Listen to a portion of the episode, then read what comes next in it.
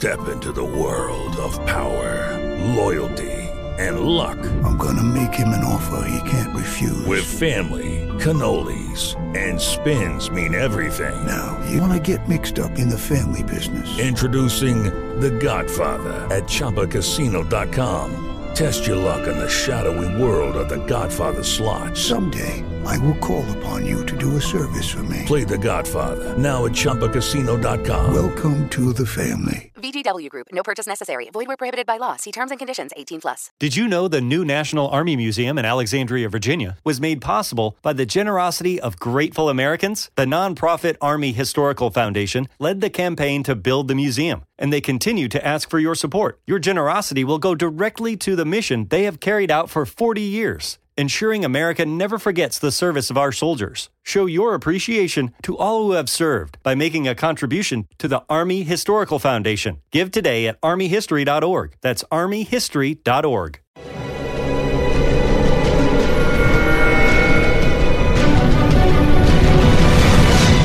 Yo documental.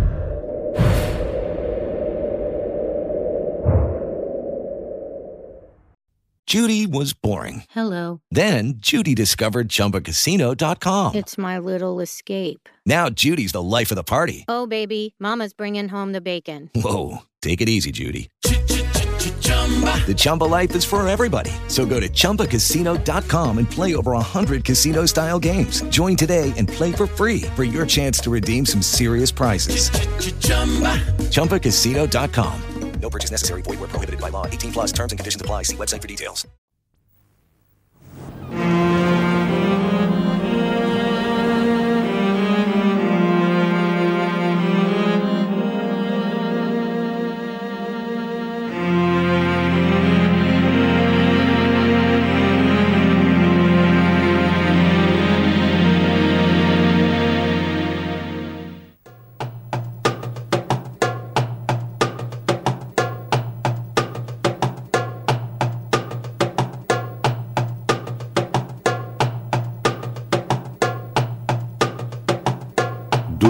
Siglos, una extensa frontera separó a cristianos y musulmanes en la península ibérica. De las guerras que se libraron en esa frontera surgieron los romances, composiciones poéticas que evocan famosos episodios sucedidos en ese tiempo.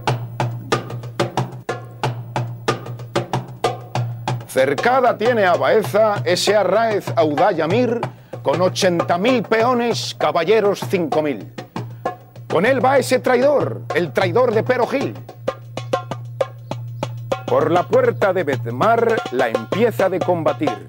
Ponen escalas al muro, comienzanle a conquerir. Ganada tiene una torre, no lo pueden resistir. Cuando de la de Calonge, escuderos vi salir. Ruy Fernández va adelante, a que ese caudillo ardil arremete con audalla, comiénzale de ferir, cortado le a la cabeza, los demás dan en fuir. Los romances fronterizos siguen vivos y continúan escuchándose en localidades como esta de Arjona, situada en Jaén. Este pueblo ha pasado a la historia porque en él nació el último reino islámico de la península, el Emirato Nazarí. Tal hecho sucedió poco después de la batalla de las Navas de Tolosa, la victoria que permitió a los cristianos conquistar todo el valle del Guadalquivir. En aquellos confusos años, la aparición del Emirato Nazarí frenó el avance cristiano y consiguió que Al-Ándalus perdurase durante más de dos siglos y medio.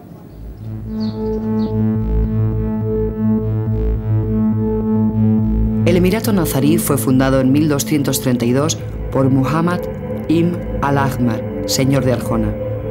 Para preservar sus territorios, no duda en establecer una serie de pactos con el rey castellano Fernando III. Incluso ofrece sus servicios para la toma de Sevilla. Y si lo hizo, fue a cambio de que el rey cristiano le permitiera conservar su reino. En 1238, los cristianos amenazan su feudo de Arjona. Al-Ahmar se traslada a Granada y decide convertirla en la capital definitiva del último territorio del Al-Ándalus, el Emirato Nazarí.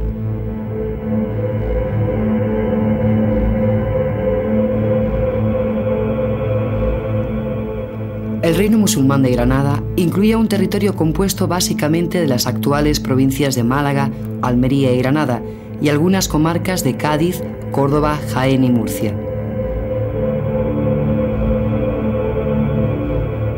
Por ese tiempo, en el Mediterráneo, se producían importantes cambios. Los turcos del sultanato de Run luchaban en Anatolia con el imperio bizantino. En Egipto gobernaban los ayubíes. Muy cerca, en Palestina, los cristianos mantenían los territorios conquistados durante las cruzadas. En Túnez gobernaba la dinastía Hafsí. Al oeste, los almohades reducidos a Marruecos y al oeste de Argelia estaban a punto de desaparecer.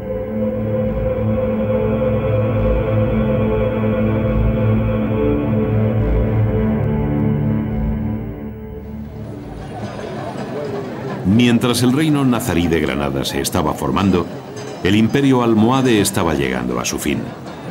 Los meriníes, un nuevo poder en emergencia, estaba a punto de aniquilarlos. Los restos del ejército almohade se refugiaban en Marrakech, la capital imperial. Las defensas de Marrakech poco pudieron hacer ante el avance de las tropas meriníes. La nueva dinastía fijó su capital en Fez y Marrakech cayó en el olvido. Paseando junto a sus murallas nos preguntamos por la razón de que aparezcan esos agujeros. Son algo habitual en este tipo de construcciones, pero ¿por qué están ahí?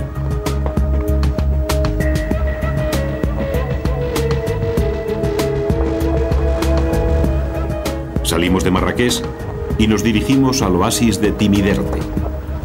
Nos habían contado que en este lugar se sigue construyendo habitualmente con la misma técnica con la que fueron levantadas las murallas de Marrakech. Entre las casas de adobe, escuchamos unos golpes rítmicos al tiempo que se oye pronunciar el nombre de Alá.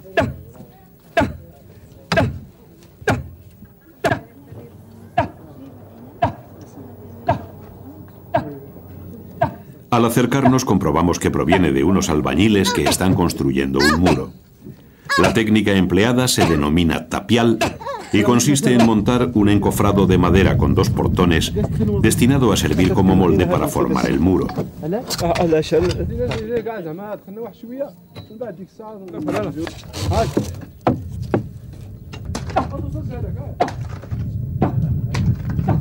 El albañil golpea una y otra vez dentro del encofrado para apelmazar fuertemente la masa.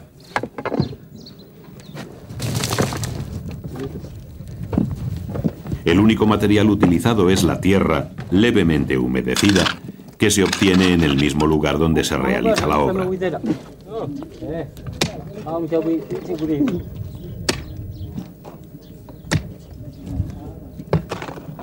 El Maalén invoca a Alá en cada golpe porque cree que así la consistencia del tapial será más sólida. Una vez finalizado este bloque se retira el encofrado. Retirados los portones, toca sacar las agujas. Al hacerlo, observamos el motivo de que aparezcan tantos agujeros en los muros realizados con tapial.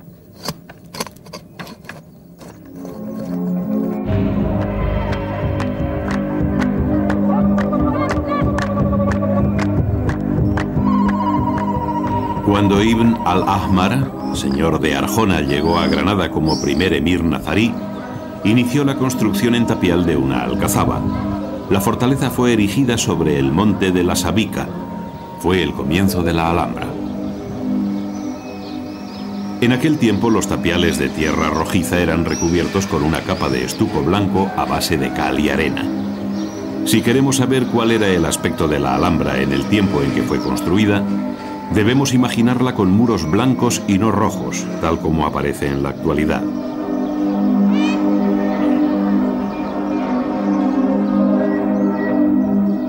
Desde esta alcazaba, Ibn al-Ahmar iba a sentar las bases de un nuevo emirato andalusí, que sin tener la importancia política o militar de sus antecesores, en cambio brillaría a gran altura desde el punto de vista cultural.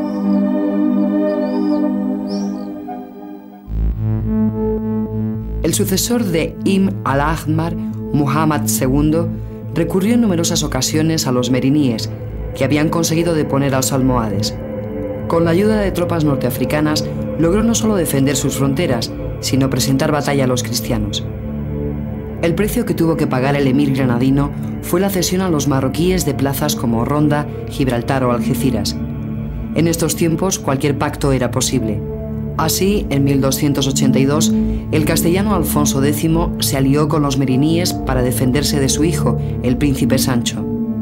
Poco después, el emir Muhammad II se alió con Sancho, cuando éste era ya rey de Castilla, para arrebatar Tarifa a los meriníes.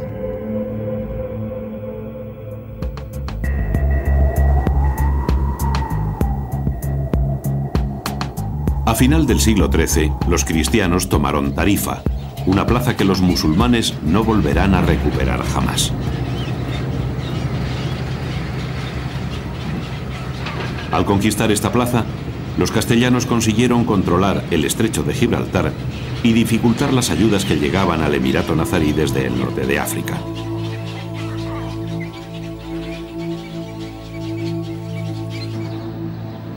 El castillo de Tarifa fue escenario de numerosas batallas, pero la más conocida es la que protagonizó Guzmán el Bueno. Los cuadros del Museo de la Fortaleza rememoran la gesta que protagonizó el castellano en 1299, cuando los musulmanes cercaron la fortaleza decididos a recuperarla. Los sitiadores capturaron al hijo de Guzmán el Bueno y lo llevaron frente a las murallas, amenazando con ejecutarlo allí mismo si su padre no se rendía. La respuesta de Guzmán el Bueno fue tajante arrojó su propio cuchillo a los captores de su hijo para dejar bien claras sus intenciones de no rendirse.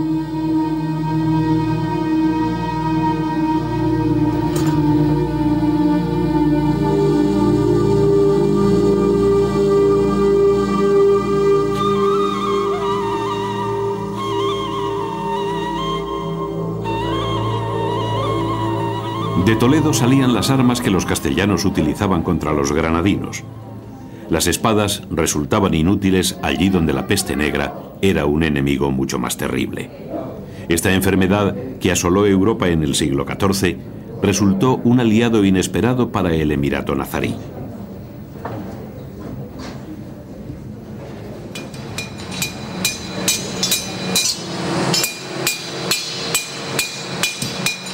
La peste debilitó enormemente a Castilla. Una de sus víctimas fue Alfonso XI, un rey decidido a acabar con el último reino musulmán de Al-Ándalus. Su desaparición abrió una época relativamente tranquila para los granadinos. La firma de sucesivas treguas permite que las fronteras se mantengan tranquilas. Las espadas cristianas no volverán a ser una amenaza seria hasta bien entrado el siglo XV. Una de las consecuencias de la tregua fue la presencia en Toledo de artesanos granadinos cuya fama era muy reconocida en aquellos tiempos. Estos artesanos contribuyeron decisivamente en la construcción de la Sinagoga del Tránsito, edificada por orden de Pedro I de Castilla en 1355. El rey castellano sabía perfectamente que los nazaríes eran los mejores artesanos que podía tener. Por eso solicitó sus servicios no solo en este, sino también en otros edificios fuera de Toledo.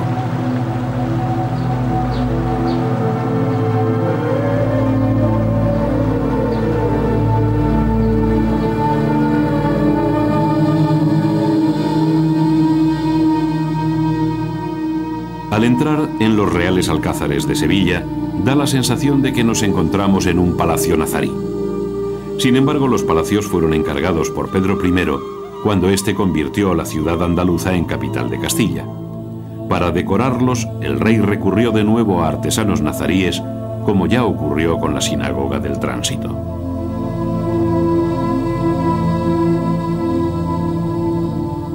Con tan habilidosos artistas, el monarca castellano consiguió su objetivo, recrear en su corte el esplendor de la Alhambra. Si así lo pretendió fue porque, sin duda, en ese tiempo, Al-Ándalus seguía siendo vista como una cultura superior a la cristiana en muchos aspectos.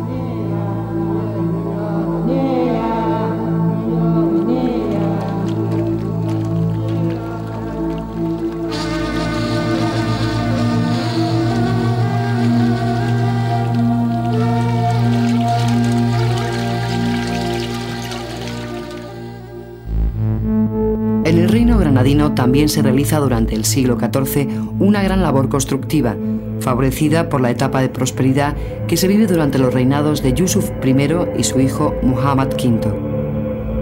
En estos momentos son construidos numerosos edificios en todo el reino, como el palacio llamado Casa del Gigante de Ronda. En Granada, Yusuf I manda construir una madraza universidad, parte de la cual se conserva. Muhammad mandó edificar un maristán u hospital. En Málaga se realizan importantes reformas en su alcazaba.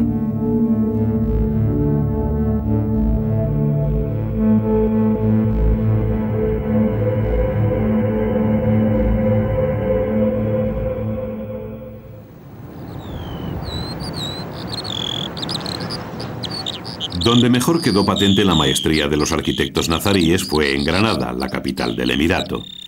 Ellos construyeron la Alhambra, uno de los monumentos más admirados del mundo, una cita ineludible para quien llegue a Granada. Cada año, más de dos millones de turistas de todas las nacionalidades visitan el monumento nazarí.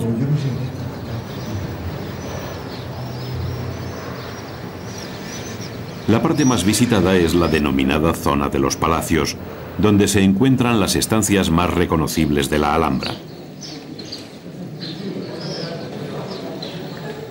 Los palacios reúnen algunas de las grandes realizaciones del arte islámico.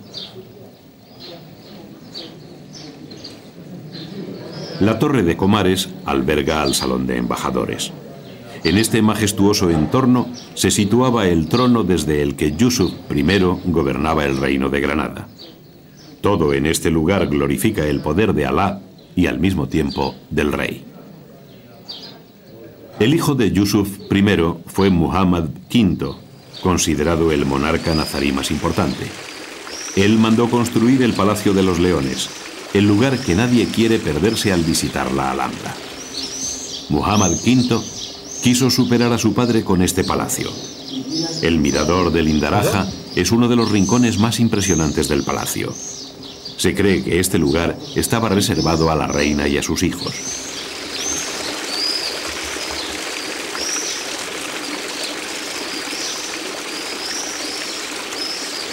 En el centro del palacio destaca su famosa fuente, sustentada por doce leones que se han convertido en la imagen emblemática de toda la Alhambra.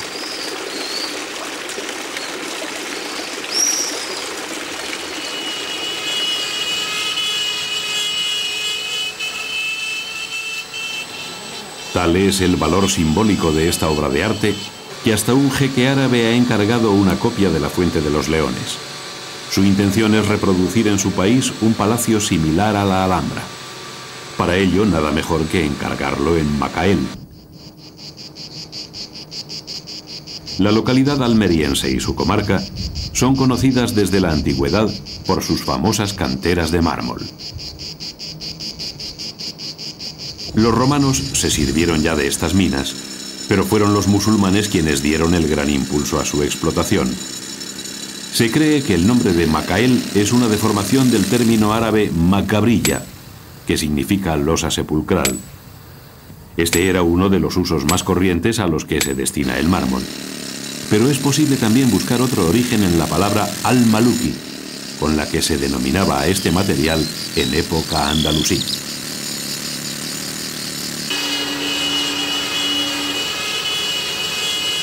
Esta reproducción está hecha con una habilidad similar a la que emplearon los artesanos nazaríes. La diferencia está en que ahora se utilizan máquinas modernas y el trabajo se realiza más fácilmente. La fuente de los leones guarda en el borde de su taza un bello secreto. Al acercarnos, nos sorprende una poesía de Ibn Zanrak tallada en el mármol. Por ventura este jardín no nos ofrece una obra cuya hermosura no quiso Dios que tuviera igual. Formada con perlas de trémulo resplandor, adorna su base con las perlas que a ella misma sobran.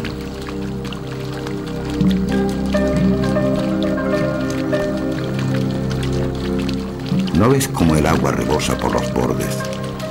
Cómo las tuberías la ocultan por un momento. Del mismo modo, un amante cuyos párpados están llenos de lágrimas se esfuerza en contenerlas por el temor de ser observado.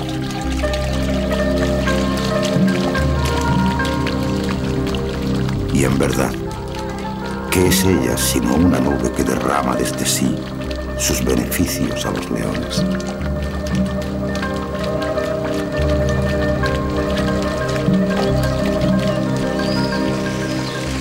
Las palabras del que fue poeta oficial de Muhammad V evocan de forma inmejorable la prodigiosa capacidad de la Alhambra para estimular los sentidos.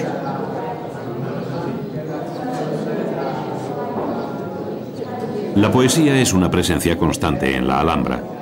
Estas inscripciones fueron realizadas con fines decorativos, pero también se utilizaron para referirse al lugar donde están colocadas.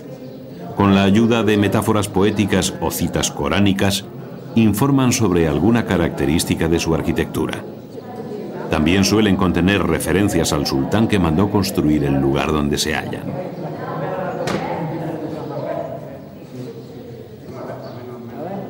Las inscripciones nos proporcionan datos de la arquitectura de la Alhambra, pero no nos informan de cómo era la vida cotidiana en este palacio maravilloso. Para saber algo más, tendremos que acercarnos a los objetos que en su día formaron el mobiliario de la Alhambra.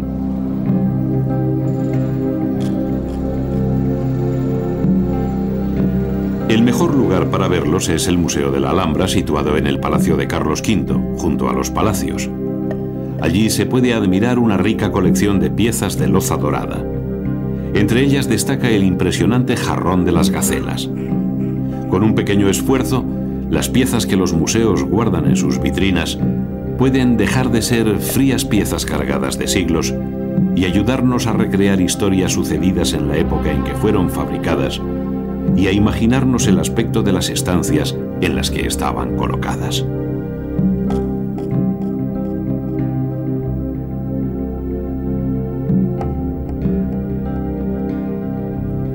Viendo estos objetos podemos imaginar fácilmente una escena cotidiana en palacio.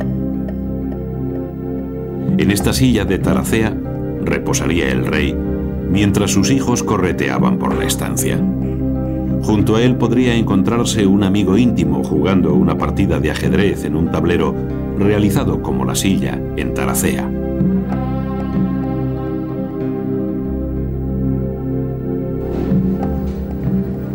Aún hoy pervive en Granada la taracea.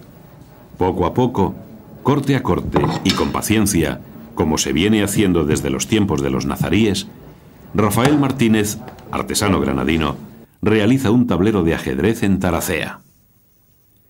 Esta técnica artesanal se ha convertido ya en un signo identificativo de la ciudad de la Alhambra. La taracea consiste en el ensamblaje de chapas de madera en forma de tiras, estrellas o grecas, la unión de maderas nobles, hueso e incluso marfil da como resultado motivos geométricos inspirados en la decoración nazarí. La combinación de estas piezas da lugar a gran variedad de diseños aplicados sobre muy distintos objetos. El tablero de ajedrez es uno de los más típicos.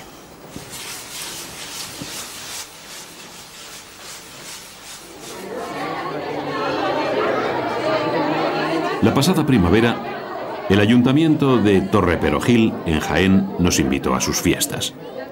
En este marco festivo, los niños del pueblo se disponen a disputar una partida de ajedrez, pero de un modo muy particular. Lo harán a lo grande. Las piezas son ellos mismos. El tablero de ajedrez no es de taracea ni de ningún otro material. Está dibujado sobre la plaza del pueblo. Al parecer, el remoto origen del ajedrez hay que buscarlo en la India. De allí debieron traerlo los persas, que lo conocían ya hacia el siglo III. 400 años después, es conocido por los árabes, aunque no existen testimonios de su presencia en Al-Ándalus hasta el siglo IX. Se dice que fue el famoso Sir Yab quien introdujo en la corte del Emirato de Córdoba este refinado juego. Alfil G5. Más tarde, Al-Ándalus se convirtió en transmisor del ajedrez al mundo cristiano. Esta peculiar partida de ajedrez nos recuerda que Torre Perojil fue durante siglos área fronteriza entre el reino nazarí y Castilla.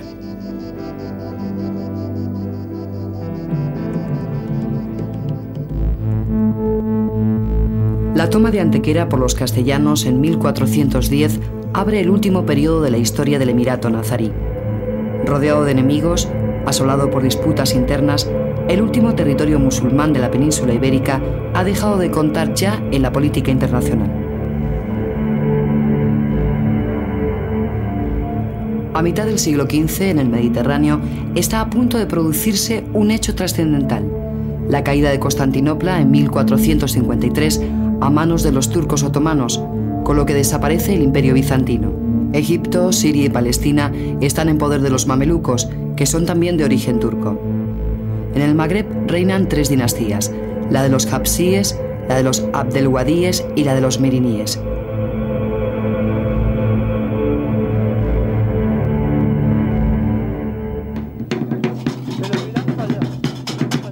Si quieres conocer el monumento más representativo del arte meriní, la Chela de Rabat, puedes detenerte primero unos momentos para escuchar a un grupo de músicos nahuas que te darán la bienvenida. La Chela, hoy abandonada, fue Necrópolis Real, el lugar paradisíaco donde escogieron reposar en su último descanso los monarcas meriníes. A mitad del siglo XV, el poder meriní agoniza. De hecho, en 1465 se produce el fin de esta dinastía que había reinado sobre Marruecos durante 200 años. La caída de los meriníes preludiaba en cierto modo la de sus aliados naturales, los nazaríes de Granada.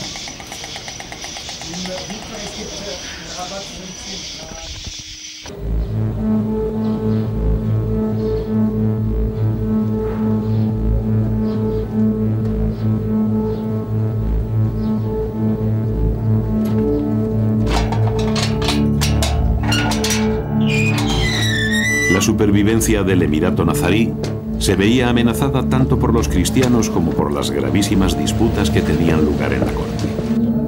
Durante el siglo XV, estos pasadizos que discurren bajo la Alhambra se convirtieron en escenario de conspiraciones y traiciones, de luchas palaciegas que destituían por la fuerza de las armas a un sultán para colocar en su lugar a otro, cuyo mandato sería tan efímero como el de su antecesor. Alguien ha dicho que en este tiempo podían sentirse más seguros quienes estaban fuera de los muros de la Alhambra que aquellos que permanecían dentro.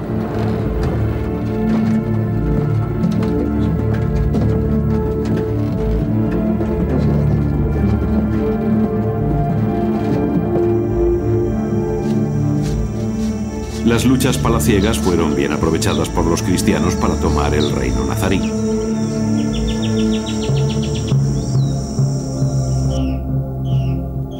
Castilla y Aragón habían unido sus fuerzas a través del matrimonio de sus dos monarcas, Isabel y Fernando. La ofensiva definitiva se inicia en 1482.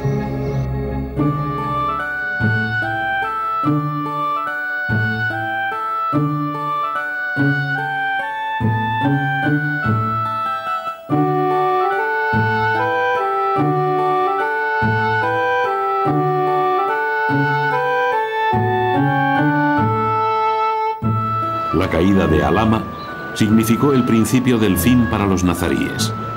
A finales de 1491, los cristianos se habían asentado sólidamente en un campamento de la Vega, en la actual localidad de Santa Fe. Desde allí, prepararon el asalto definitivo a la capital.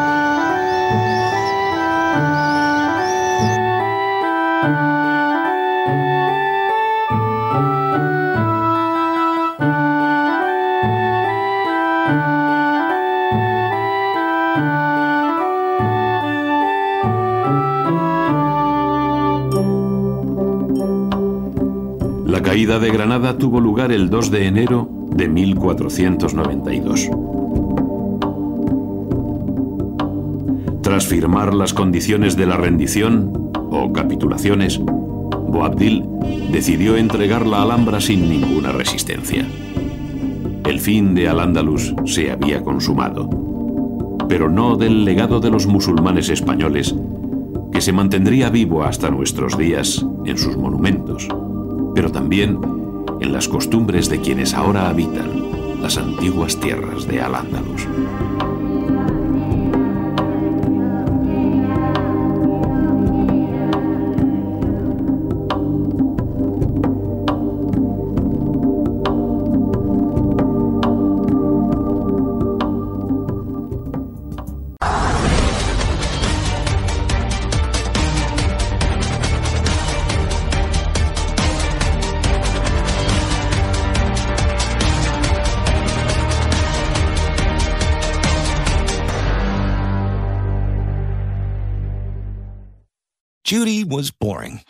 Then Judy discovered ChumbaCasino.com. It's my little escape. Now Judy's the life of the party. Oh, baby, Mama's bringing home the bacon. Whoa, take it easy, Judy. The Chumba life is for everybody. So go to ChumbaCasino.com and play over 100 casino style games. Join today and play for free for your chance to redeem some serious prizes. ChumbaCasino.com. No purchase necessary. Void where prohibited by law. 18 plus terms and conditions apply. See website for details. Hello, it is Ryan, and we could all use an extra bright spot in our day, couldn't we? Just to make up for things like sitting in traffic, doing the dishes, counting your steps, you know, all the mundane stuff. That is why I'm such a big fan of Chumba Casino. Chumba Casino has all your favorite social casino style games that you can play for free anytime, anywhere with daily bonuses. That should brighten your day a little. Actually, a lot. So sign up now at chumbacasino.com. That's chumbacasino.com. No purchase necessary. Group. Void where prohibited by law. See terms and conditions. 18 plus.